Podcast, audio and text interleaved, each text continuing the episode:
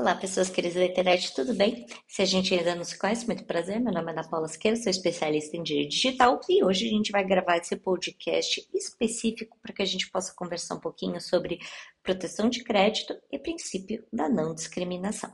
Bora lá?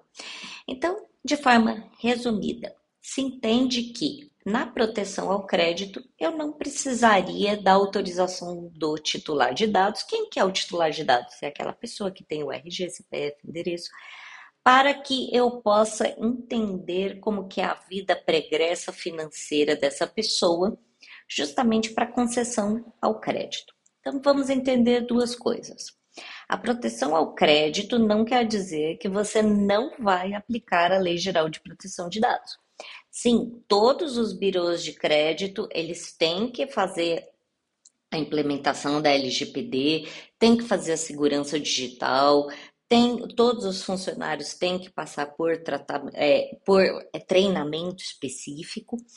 E essas empresas de proteção ao crédito não podem utilizar os dados que elas recebem do titular de dados tá? Não necessariamente precisa ter consentimento nesse caso específico, mas não pode usar isso com o intuito de discriminação.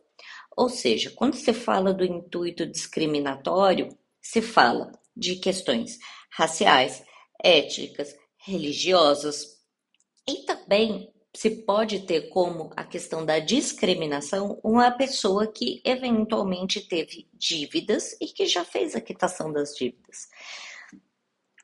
E aí, de forma equivocada, se colocava essas pessoas em scores, scores mais altos, scores mais baixos. Eu realmente tenho a minha crítica, principalmente a esse cadastro positivo. Esse cadastro positivo, ao meu ver, é mais uma forma de discriminação, especialmente para concessão do crédito das pessoas que mais precisam. Então, as pessoas que mais precisam acabam ficando vinculadas a esse cadastro positivo, que obviamente ele tem um intuito, ao meu ver, bastante discriminatório, bastante contrário à lei, e acaba ficando calcado aí naquele princípio, é, supostamente no princípio da publicidade.